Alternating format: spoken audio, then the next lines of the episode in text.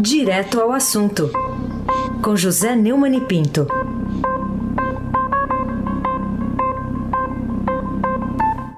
Oi, Neumani, bom dia.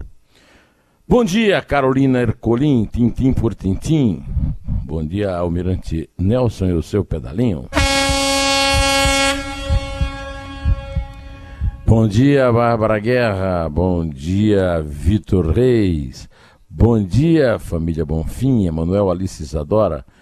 Bom dia, melhor ouvinte, ouvinte da Rádio Eldorado 107,3. Carolina Ercolim, tintim por tintim. Vamos começar, começar a falar sobre o ministro Sérgio Moro, que foi incluído na lista de celebridades que marcaram a década pelo jornal britânico Financial Times. O que, que você acha que ele integra essa lista, hein, Neone? A lista é, é, composta a partir do crivo de repórteres do jornal londrino, destacando, eu vou abrir aspas aqui, a tradução foi feita, que está circulando, né?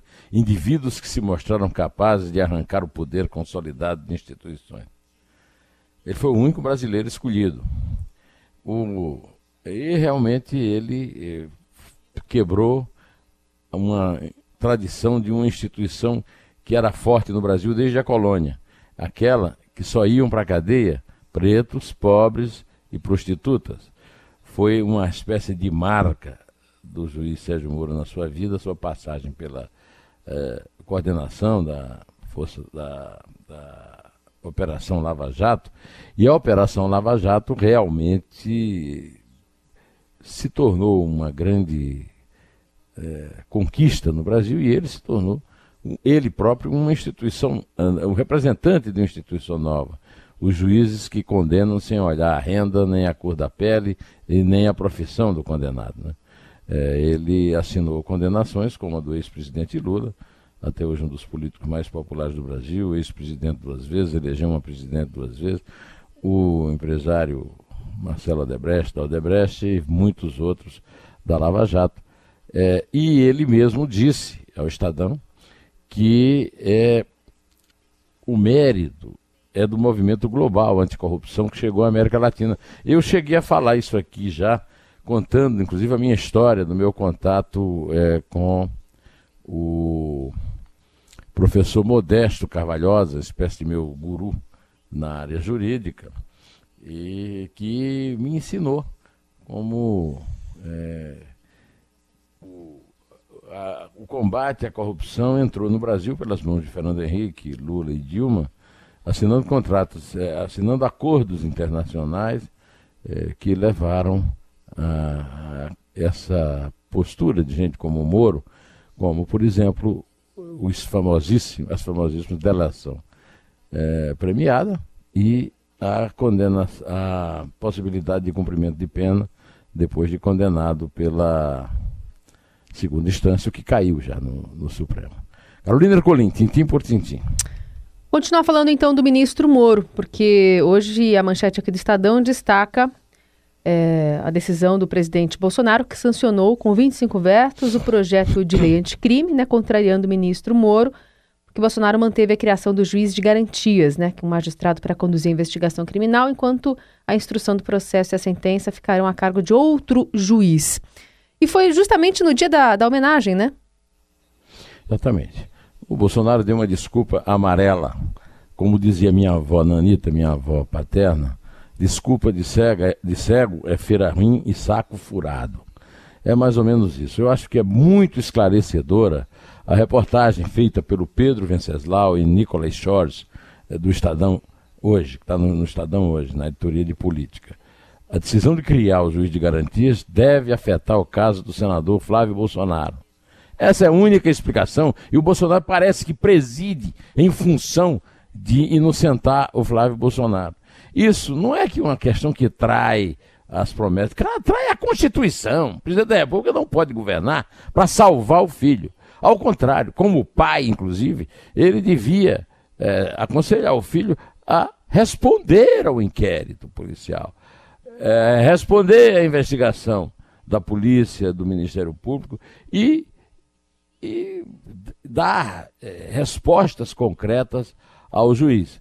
O juiz Flávio Itabaiana de Oliveira Nicolau pode virar um herói nacional aí, porque o Bolsonaro é, cria essa coisa absurda. Aliás, o Congresso é que criou esse absurdo.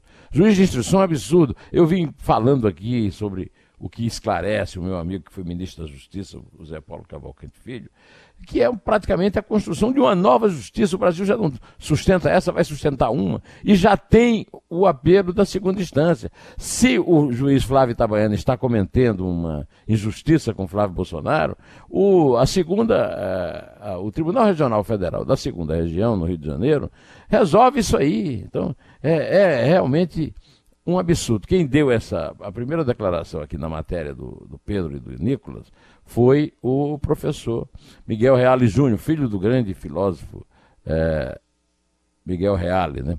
Segundo ele, e essa decisão vai afetar imediatamente o caso de Flávio Bolsonaro e qualquer outro semelhante. O juiz que determina a realização de provas não será o mesmo que vai julgar. É, o próprio Moro soltou uma nota dizendo que o Ministério da Justiça e Segurança Pública se posicionou pelo veto ao juiz de garantias, principalmente porque não foi esclarecido como o Instituto vai funcionar em comarcas com apenas um juiz, que é 40% do total. E também se valeria para processos pendentes e para os tribunais superiores, além de outros problemas, segundo a nota do Moro. Carolina Ercolim, tintim por tintim. Muito bem.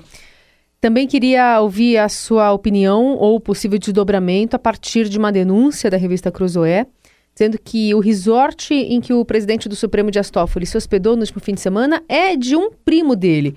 Já teria entrado, então, no radar da Lava Jato. É, o...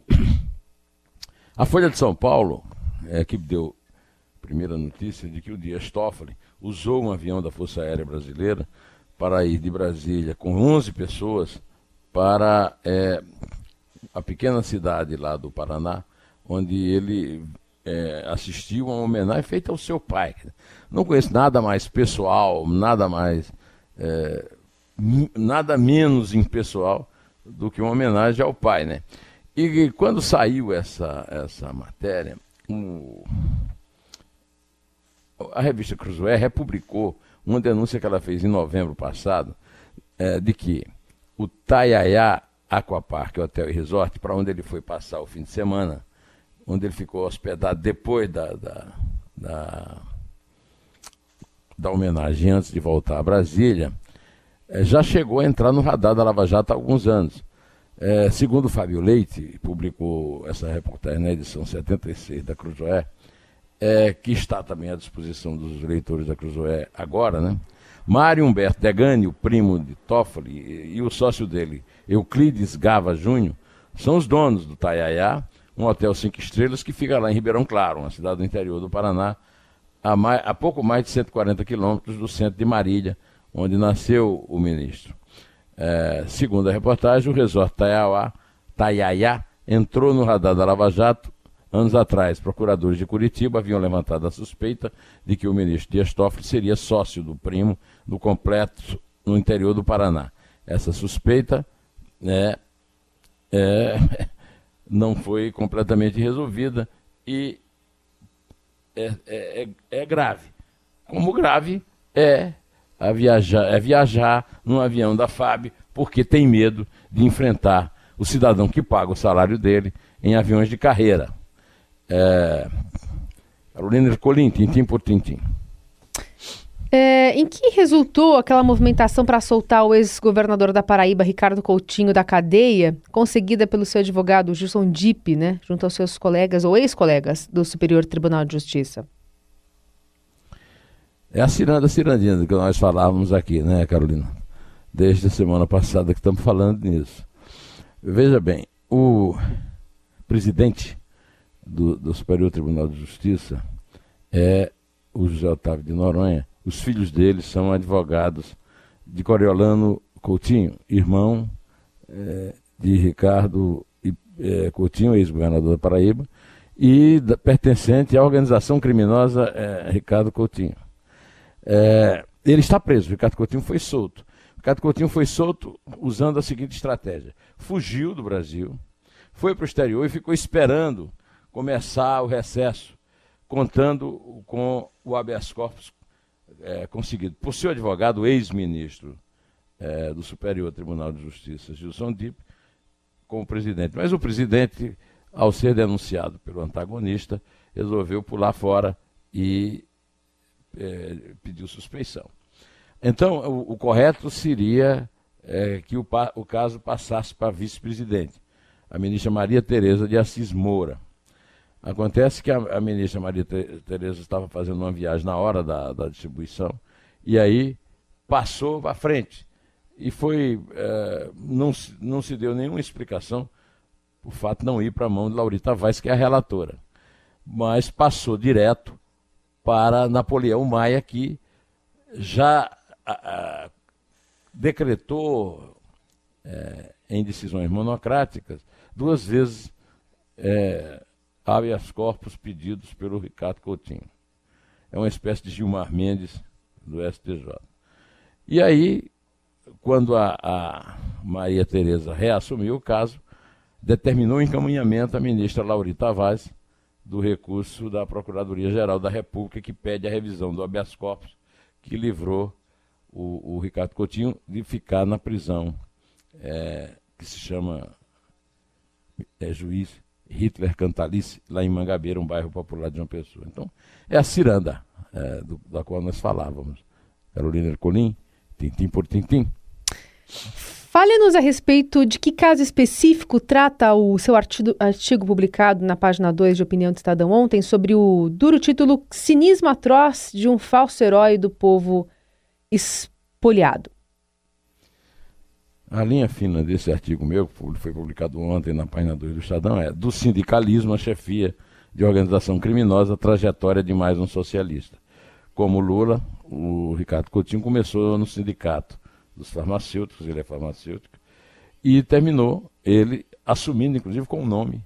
Ele começou num coletivo do PT chamado é, Ricardo Coutinho, mudou para o PSB, que o PT não aguentou, o PT da Paraíba não aguentou o estilo é, pessoal e tirânico dele, mas ele terminou voltando, é, de certa forma, o PT, porque no PSB ele ganhou duas eleições para a Prefeitura de João Pessoa e duas para o governo da Paraíba, e o PT é completamente escravo do PSB na Paraíba, ao contrário do que acontece no resto do Brasil.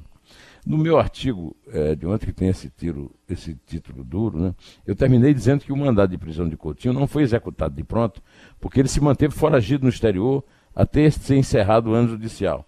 Desembarcou em Natal, na sexta, 20 de madrugada, e apresentou-se na penitenciária de segurança média juiz Adolfo Ritter Cantalice, na Mangabeira, em João Pessoa, no sábado 21 às 3 horas. À tarde foi solto por decisão monocrática do ministro do Superior Tribunal de Justiça, Napoleão Maia. O plantão natalino está por conta do presidente da Corte, Zé Otávio de Noronha, mas este se disse impedido, pois seus filhos advogam para Coriolano, irmão de Ricardo. Com Félix Fischer doente, Francisco Falcão e Laurita Vaz ausentes, o caso foi entregue ao ministro, que já concedeu dois habeas corpus ao socialista. Um de cassação de mandato extinto há quase um ano e ainda pendente no julgamento do plenário, como de hábito. É, ah, e aí eu termino lembrando aquela famosa fábula do, do moleiro de Berlim, que o, o juiz, é, o imperador da Prússia, quis derrubar o seu moinho para construir o jardim do do seu palácio, e ele entrou na justiça, ganhou, e o moinho ficou de pé e ele mandou dizer ao imperador da Prússia que ainda há juízes em Berlim. Ah, o, o Tarciso Fabrício, juiz da primeira instância, e o Ricardo Vital, é, desembargador do Tribunal da Justiça, mostraram que há juízes na Paraíba, por incrível que pareça. Mas nem sempre há juízes em Brasília, como demonstraram Napoleão Maia, José Otávio de Noronha e é, Maria. É, a, é, como é que chama? Maria Inês de, de, de Assis. Maria Tereza de Assis Moura. Carolina Ercolim, tintim por tintim. Neumani, queria que você comentasse as possíveis consequências que pode ter é, a decisão anunciada ontem pela Justiça de quebrar o sigilo bancário do ex-assessor do senador Flávio Bolsonaro, o Fabrício Queiroz. E não só dele, né? e também do próprio Flávio. É. é isso aí que a gente eh, comentou no, no começo de hoje aí do programa, o juiz Flávio Tabaiana de Oliveira Nicolau, da 27ª Vara Criminal Tribunal de Justiça do Rio de Janeiro, atendeu um pedido do Ministério Público, autorizando a quebra do sigilo bancário de familiares de Flávio de Queiroz e de dezenas de outras pessoas que trabalharam como então deputado estadual. Né? A, a grande pergunta é, é a mesma pergunta que se faz a respeito do Lula. Se o Flávio é tão perseguido politicamente, como dizem ele e o pai, e não mais do que ele e o pai, alguns fanáticos pelo pai, como é que é, entrou tanta gente nessa história? O Ministério Público do Rio, a Polícia Federal, o, o juiz Flávio Tabaiana. Quer dizer, e, e por que que o Flávio não se dispõe, como qualquer brasileiro comum, e ele é um brasileiro comum, apesar de ter um mandato de senador, o que lhe garante eh, o eh, nefando, eh, como é que chama? É, a nefanda prerrogativa de função, ele se esperava ser, eh, recorrer ao Tribunal Regional Federal da Segunda Região, no Rio, em vez de ficar recorrendo, eh, pedindo atenção e esmola dos juízes do Supremo, entre eles Dias Toffoli e Gilmar Mendes. Carolina Ercolim, tintim por tintim. Bom, é, o presidente Jair Bolsonaro, na sua, na sua visão, tem razão ao chamar a atenção do público em geral para o fato de que não houve, ao longo do seu primeiro ano né, de governo, nenhuma denúncia de corrupção nos órgãos federais? Pode parecer estranho o que eu vou dizer, porque nós estamos falando de uma denúncia de corrupção, que é o Rachid, lá da Assembleia do Rio. Mas não tem nada a ver com nenhum ministério do governo. Poderíamos falar também do caso do Marcelo Álvaro Antônio, ministro da, do Turismo, que também responde é, sobre é, laranjas em Minas Gerais, no PSL, partido pelo qual o Bolsonaro se elegeu, mas não está mais. Mas a verdade é que o Bolsonaro não mentiu quando disse que estamos terminando 2019 sem qualquer denúncia de corrupção e dizendo que o mundo voltou a confiar no Brasil e que o viés ideológico deixou de existir em nossas relações comerciais. É, é tudo verdade por um motivo. E, e, também é tudo importante, porque, afinal de contas, foi a corrupção no governo que quebrou o Brasil a ponto de termos hoje 12 milhões de desempregados e ainda estarmos é, tendo uma possibilidade de recuperação da crise bastante lenta. Carolina Ercolim, tintim por tintim. Para fechar aqui essa participação de hoje, Neumani, queria que você falasse sobre a economia fechando o ano com o melhor ritmo desde 2014, que é a manchete do Estadão é, desta quarta-feira. Dá para comemorar já ou tem que esperar um pouquinho mais?